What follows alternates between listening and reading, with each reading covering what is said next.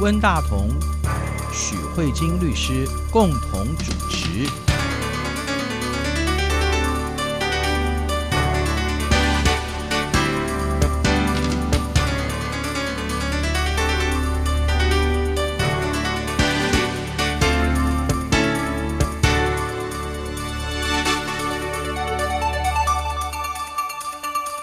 各位听众好，这里是中央广播电台两岸法律信箱，我是温大同。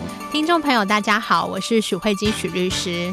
许律师上次节目呢，跟我们介绍了台湾的洗钱防治法的从过去的观念到现在的一个比较更为符合现代观念的洗钱防治法哈。这个礼拜许律师要给我们介绍，在新的这个洗钱防治法的规定之下呢，我们现在银行的作业是更加的透明哈，也更加的严谨哈。那在这个状况之下哈。它对于我们一般老百姓的生活会产生什么样的影响？从上个礼拜的介绍，关于洗钱防治法，可能有一些听众朋友会觉得说，那毕竟是银行的部分，嗯嗯、关我什么事情？跟我们日常生活中有什么关联？对，那我想要从两个方向来谈。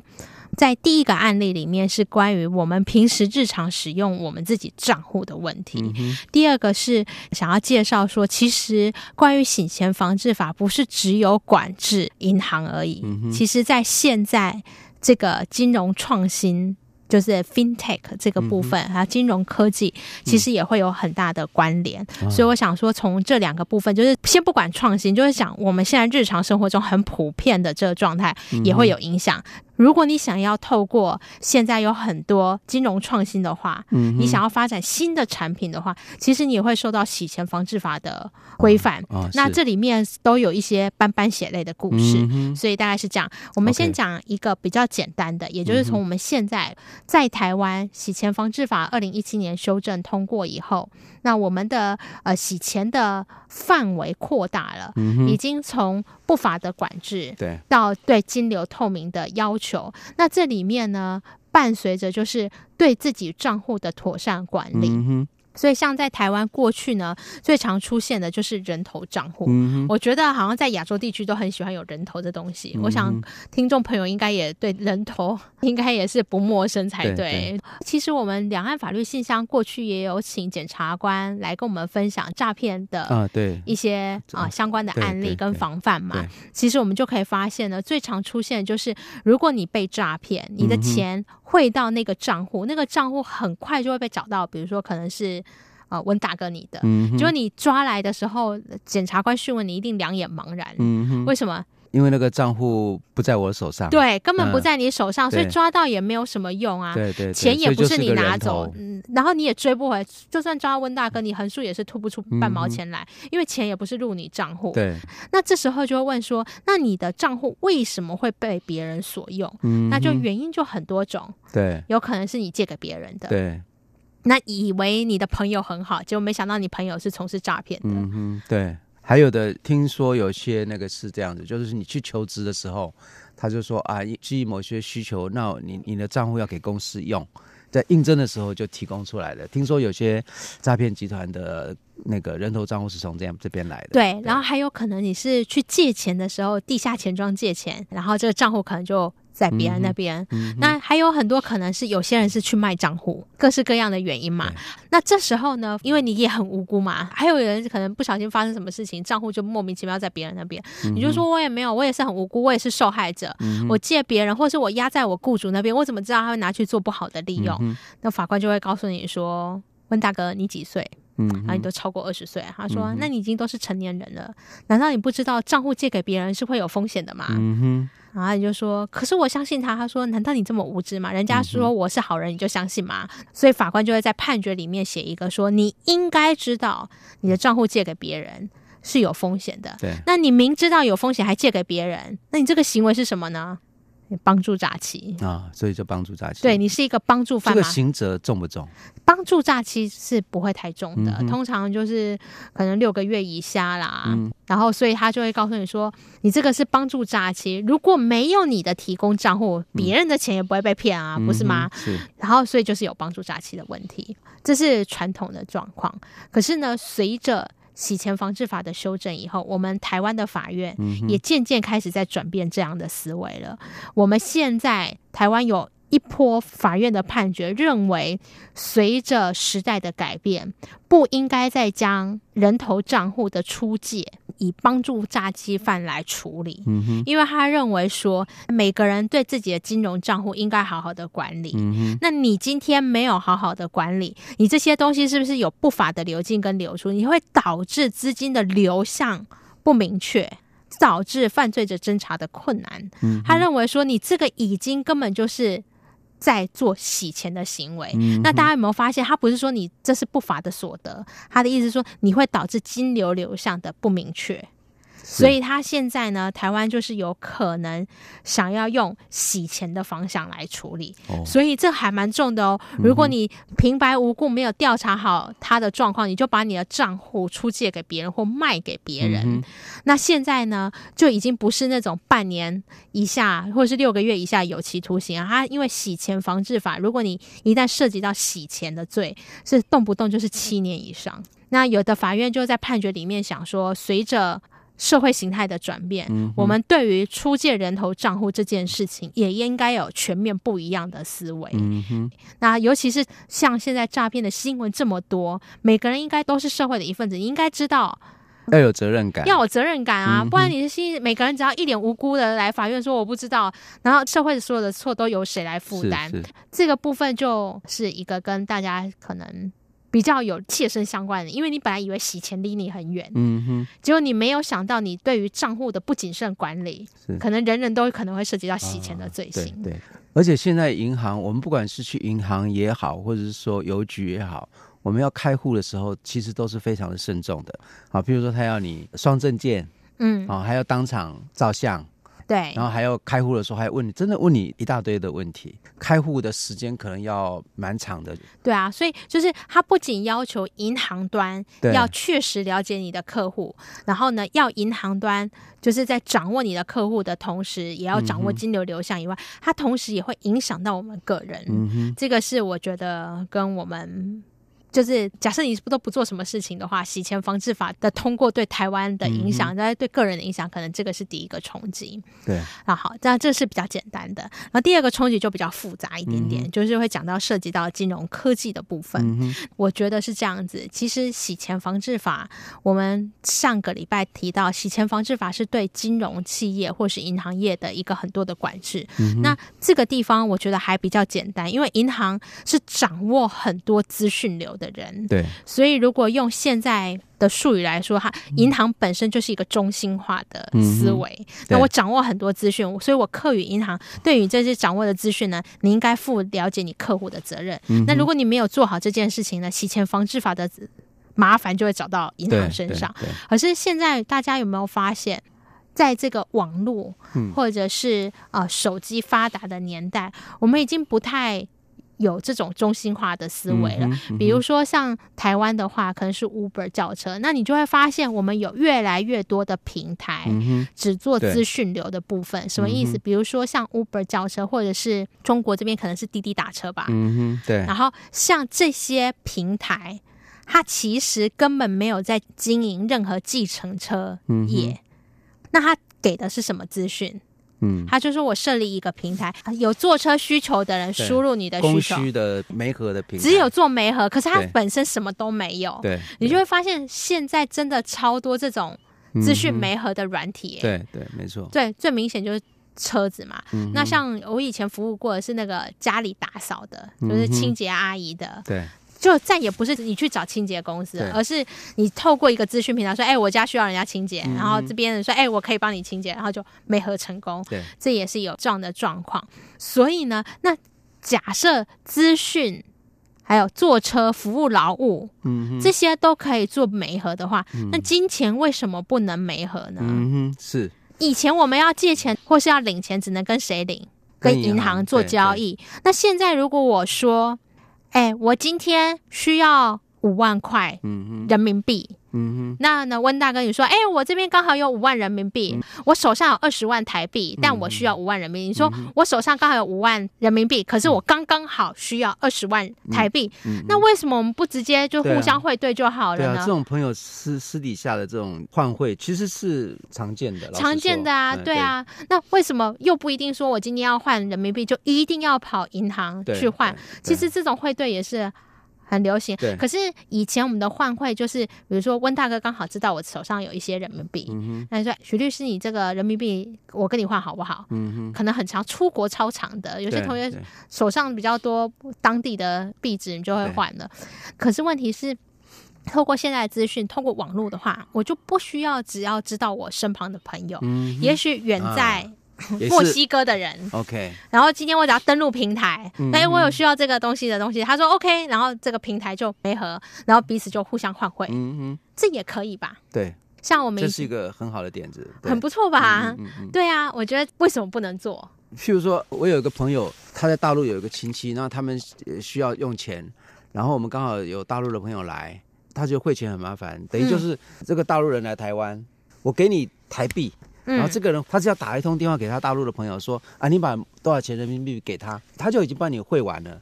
所以是一种属于私底下的人跟人之间接触的这种，不只是换汇，而且事实上钱已经汇过去了。嗯、好，这种透过人际之间的也可以完成嘛。可是这个东西如果透过网络的媒合的话，它的效果可能就会变成不一样了，对不对？它应该是一个蛮大的商机，因为它不用再透过银行。对啊，它不用透过银行。对，可是它似乎有在做银行的业务，对不对？看起来好像有，可是这些平台会说没有，嗯、我只是提供资讯媒合而已。嗯、我这个平台存在的意义，只是说有人要从人民币换台币，嗯，然后有人说我刚好要从台币换人民币。对。但是实际上换汇是谁在换？有没有经过我这个平台？嗯，没有，就是你们自己私下账户自己就自己换了。嗯哼，嗯哼。那这个可其实跟一般私私底下的私底下换汇好像很一样吧？对对对啊！我平台没有经手钱，不是说今天温大哥你把钱汇到我这边，然后你把钱到，然后透过我这边再转换，并不是，是你们直接就自己交易。我平台只有做一件事情，就是你们登录，我帮我透过我的大数据跑跑一下，哦，原来你们两个是可以媒合成功的，然后就告诉你们，然后说，哎，你们两个可以去媒合哦，就只有这样哎，什么都没有做。是。所以呢，他说我没有从事银行的工作。嗯哼，好，这个刚好就是台湾最近最血淋淋的例子。嗯哼，这个就是樱桃致富的故事，嗯、就是我们台湾有一个呃樱桃创办人，嗯哼，那呢，这他就是用这种金流换汇的方式，是就是刚才我们讲这样的一个交易，他就创造一个这样的一个平台，然后提供有换汇需求的人，嗯，互相。去支援换汇的方式，然后不需要经过银行。嗯、对，那大家会觉得说，其实这样很不错，因为银行的换汇汇率有时候对啊，会差蛮大的，会差很大。那大家透过私底下，嗯、就像你朋友这样子，可能大家就是，大家是找一个中心点啊，就是大家都可以接受的。对对对，可能你也有利多，我也有利多，那大家谁也不不去去怎么样处理。所以呢，他觉得这样蛮好。事实上，他这个。金流的创新模式在世界各地都得了非常多的大奖，就是他这样的一个 idea，就要得到很多人的支持。就是在这种新创产业里面，他真的是得遍国际大小奖。然后台湾的这个经济部也有给他颁发这个台湾之光的的这种奖励。结果你们知道他最近在做什么吗？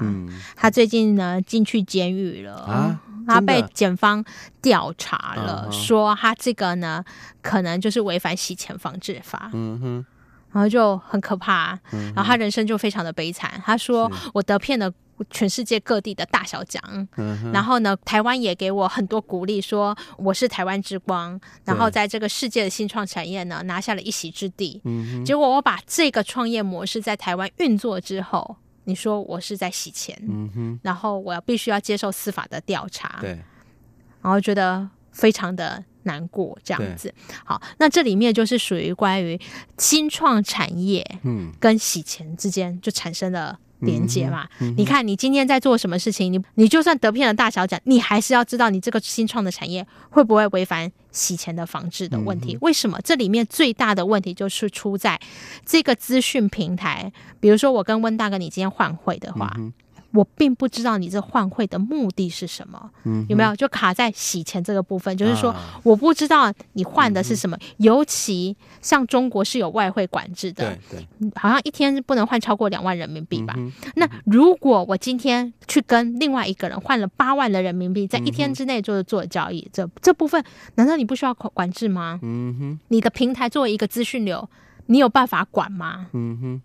如果假设今天真的出事情了，今天这个之间，比如说我说我要换汇，然后如果换出问题来，假设变成诈骗集团爱利用的方式，然后今天把责任算到你平台上，平台只要两眼无辜着双眼一眨，说哦，我只是资讯媒合，我什么都不知道。嗯你觉得大家可以接受吗？嗯嗯嗯，是对你的使用平台的人完全不了解。你只是说我帮他美合，那出了问题以后，说我什么都不知道，这些都是他们自己去处理。然后我只收手续费，嗯哼，这样子也不是说它有多罪大恶极，而是说这里面就出现了金流流向的缺口。对，没错，没错，就是资讯上就在这里面就产生一个断点，嗯，然后就会变成有一个缺口，有缺口就会成为有心人士爱利用的地方。那这个地方刚好是洗钱防治法想要嗯处理的一个一块嘛，所以不难想见，你一定踩到地雷，他就踩到雷了嘛，这样大家可以理解嘛，所以。各位如果在处理金融 FinTech 的时候，一定要特别注意相关的金融法规。为什么呢？尤其是洗钱防治，因为这太重了的罪责了。好，这就是关于我想跟大家介绍关于洗钱防治法对一般人日常生活的影响。那呢，因为呃时间的关系，我想说我们节目上半段就先到这里。那下半段我想要讲的是，也许有人会质疑这些洗钱防治法。会不会妨碍新创的产业跟脚步？嗯嗯、因为我觉得，就像那种什么王安石变法，还是什么什么张居正变法一样，嗯嗯嗯、就是一定都有守旧派跟创新派的永恒不休的争论吧？嗯、对，那这怎么样去解决这个僵局？我们可以在啊节目下半段来继续讨论。好，我们休息一下，马上回来。欢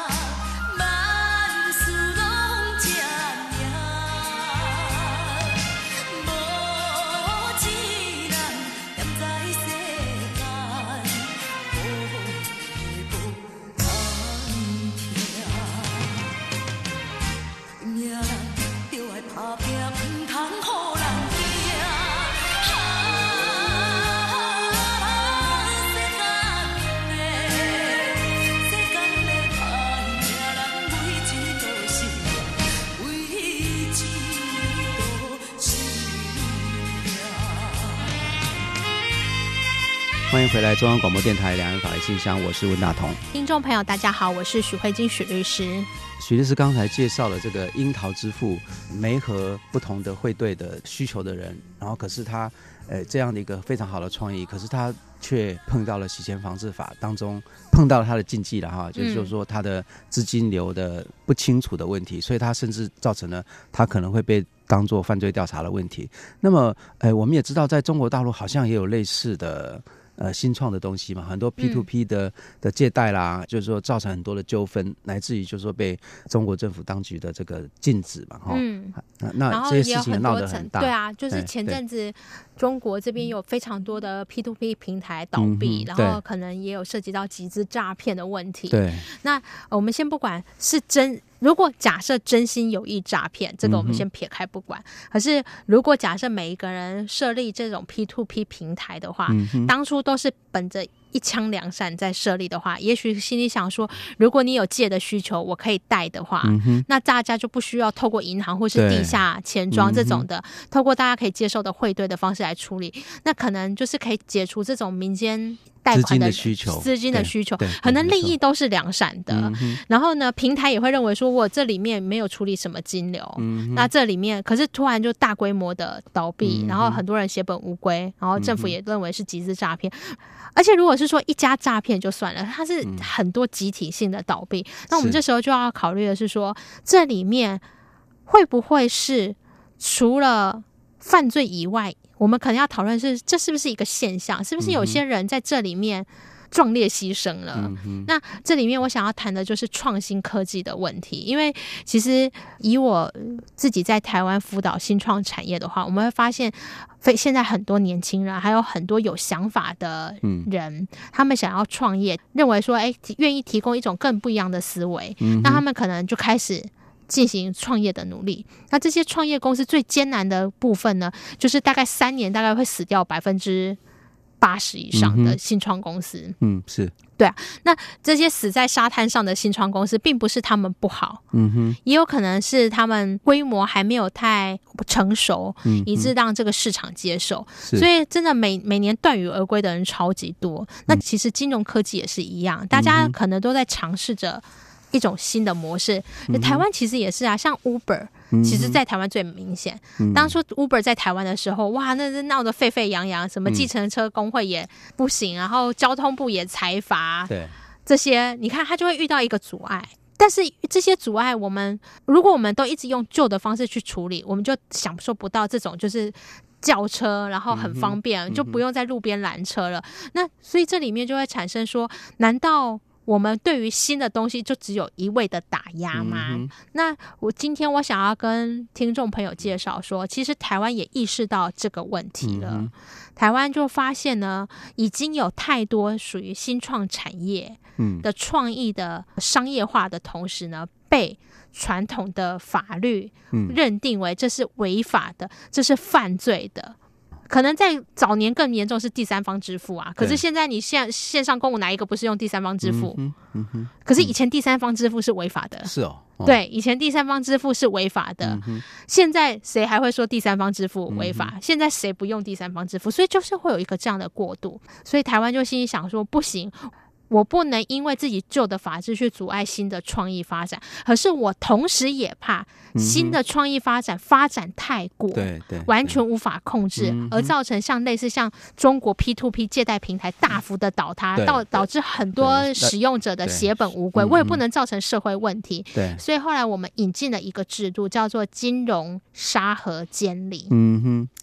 沙盒就是沙子的沙，盒子的盒，对，沙盒间里。对，那这个部分的意思就是说，像小朋友玩沙、沙堆的时候，就在一个。就是一个沙坑里面玩、嗯、玩游戏，那这个沙坑里面你要把沙子堆好，或是把沙子推倒都没有关系。嗯、出了这个沙坑以后，又是这个现实社会。嗯、那他这讲的意思就是，你如果把沙盒想成是一个实验室，嗯、大概可能就比较容易理解。那政府做的事情就是针对这个实验室，它进行监控跟管理，还有辅导。嗯、那比较具体的状况是，我们以刚才这个。樱桃支付这个例子来说，其实樱桃支付也有向台湾的金融沙盒监理来申请立案这样子，然后希望可以通过，然后来实行这个樱桃支付想要的这种呃汇兑无条件的无国界的这样的一个理念。嗯、但是呢，我们的呃金管会者就是认为还是有洗钱的危机而否定了。可、嗯、是相同的，像这种汇兑的需求，对，不是只有。这个樱桃致富想出来，像台湾有一群就是啊、呃，身份跟我们台湾人比较不一样的，嗯、像外籍劳工，为什么？嗯、外籍劳工为什么有汇兑的需求？嗯，呃，应该是说很多人都有汇兑需求，可是外籍劳工他们要把赚的钱汇回去给家乡的人。这个需求非常的大，非常大，而且他们通常都很单一，对，他们不会有什么汇进来、汇出去，然后跟你汇兑，他们就是汇汇回去，就是汇回去单向的，对对对，然后不是那种交易，就是单向的。那再来就是外籍劳工有一个非常大的不一样，因为平日大家他们要上班，嗯哼，然后等到他们真的有空的时间是什么？都是假日，假日，然后假日的时候银行都怎么样？银行都没开，没开了啊，对，那没开的话，你说你不会上班都会对。上班会对雇主又不高兴，对啊，又没有时间，对，所以他就会产生。我的钱要怎么汇回去？然后开始就有一些人会说：“那我帮你汇兑。”有一些开始有地下汇兑的情况出现，所以外籍劳工很多是地下汇兑。对对对，蛮多的。对，那你与其地下汇兑政府管不到，到最后拿着钱就跑了，怎么办？对，没有保障，没有保障嘛。所以呢，现在就有人说：“哎，我呢，哎，这是台湾最近通过的案子，就是西联汇兑的部分。他就是说：哎，我设立一个机构，你你们啊，外籍劳工只要在我这里注册，那你透过怎么样的？我就帮你转汇，嗯，然后汇回去。对，然后这个部分，然后也是一样，就是说，如果呢，假设今天有一个外籍劳工要回国了，嗯、那我们只如果可以媒合的出来，那你就把钱打给他，啊、然后他帮你处理掉，嗯，就不用再透过银行了。你在我的平台上说，哎，有谁要回印尼的？然后我需要怎样怎样，我钱给你，然后你会怎么处理？就是一个资讯媒合啊，对，就不用省去银行，反正你这样可以回国就可以处理这个汇兑的交易。嗯、好，这个案子通过了，这个跟樱桃支付是不是很相像？嗯，是，就是有谁要换汇的，然后我有汇兑的需求，那我们就直接换汇吧。对，就是一样的道理。嗯、可是为什么西联汇款这个案子过了，可是樱桃支付没有过？嗯，为什么？因为最主要的原因就是，这就是一个沙盒监理的概念。嗯，那我们就会想，哎，这里面可能也会有洗钱防治的问题。嗯，为什么外籍劳工就好像看起来没有洗钱防治问题？因为金和沙在政府机关的协助跟辅导之下，他去了解这个创业以后，他发现第一个，他影响的层面比较小，嗯，是台湾有限的外籍劳工。是，那这些外籍劳工的哦，他的能够提供服务的对象有。限制。限制啊，而且他就发现外籍劳工的汇兑的需求比较单纯，嗯，他们都是把在台湾赚的台币汇换回。呃，比如说他们自己家乡的的币别，他并不是在做一个金钱冲洗的概念，它是单向的从台币换回一个外币，对，而不是说什么外币换台币，然后台什么币再换什么币，中中间可能就会涉及到金流不透明的问题，他就是单向就回去。再来，他就想，而且这些外籍劳工，因为如果是这一类的外籍劳工，很有可能被划归为是蓝领外籍劳工，那他心想，这些汇的钱本身可能也不多，影响的这个国际金融秩序。的金流量可能也还好，那为什么不让有需求的外籍劳工可以透过这样的服务得到满足？嗯、你总比地下汇兑好吧？对，而且我据我所知，他们如果你真的要透过外籍劳工要透过银行的那个汇兑，有时候挺麻烦，麻烦，就是那个手续比较繁复一点。对啊，啊，而且对，最主要是还有账户，最主要是对，还有账户，还有姓名，对啊，还要查你的身份，还有最主要是说他一定要在周间。对啊，叫银行上班的时候去办，那真的很还有语言。对，对，对，我觉得还有银行的语言，因为我们现在设定的是，我们对所有非台湾的外籍人士，我们设定的是讲英文。对。可是万一这些外籍的人士他讲的不是英文呢？讲的比如说是越南文。对。那怎么办呢？对。然后大家都傻眼。嗯。我我觉得这是很多很多他们的交易上的困境。嗯、那人只要处在多数，就很难去想到少数人的问题。嗯、所以呢，在透过这个沙盒监理的过过程中，我们的主管机关认为说，嗯，这个感觉也是一个很创新的产业，嗯、是一种资讯的媒合，然后告诉你说，这些外籍朋友可以透过他们自己的语言，然后找找到会适合汇兑的对象，就把钱汇出去。虽然好像跟银行好像有点抢生意的感觉，嗯、可是这种东西确实是提供一个少数族群的一个服务啊。嗯、然后影响层面，如果就算要怎么样，应该影响层面也算还好，不会太影响到国际的金融秩序。嗯、所以我们不妨让他们试试看。嗯、那这个好处就是，所以他通过了。那这个万一这个制度失败了？创办这样的一个概念的人，也不会遭到法律的诉追。嗯哼，对，因为政府会花很多时间去了解，哎，你现在这样的一个制度会不会跟现行法有不合的地方？嗯、有一种豁免权，在这里面玩游戏，怎么玩呢？都没关系，你就尽情的玩。嗯哼，那如果真的玩的很好、很成功，嗯、可以受惠更多人的话，嗯、政府就会把他辅导，把他请出沙盒之外，然后让他真的上线。嗯，对，那这样子就可以有鼓励更多人愿意投入创意。嗯，可是同时又不会投入创意以后呢，下场呢就是在又不会失控，就对，看守所度过自己的余生，嗯、这实在是太不合逻辑了。嗯、所以呢，嗯，我就想说，透过这个洗钱防治法，然后想要跟听众朋友分享说，在现在这个洗钱防治法对金流高度的控管之下，如果还要做金融创新，一定要特别留意相关的金融法规。对、嗯，那也像台湾的话，了解这个困境，有了这样沙河监理的一个平台的。提供，这个是某种程度的折中，就是在新创跟手法之间达成一个和平。对对，对，大概是这样。对，所以一方面又可以维持那个透明还有秩序，但是又可以让那个呃新的可能性在呃政府的监管之下哈、哦，让让它可掌控性，至少它有一个试验的精神。对对对，对，那大概是一个折中吧。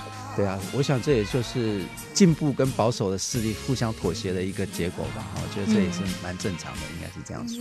对，那因为今天节目的关系，我们就呢把这个关于国际金流的最新趋势，嗯、以及呢金融科技的一些相关的方式，在台湾的发展，跟听众朋友介绍。嗯、那我们下周再会。好，谢谢许律师，我们下周再会，拜拜。拜拜。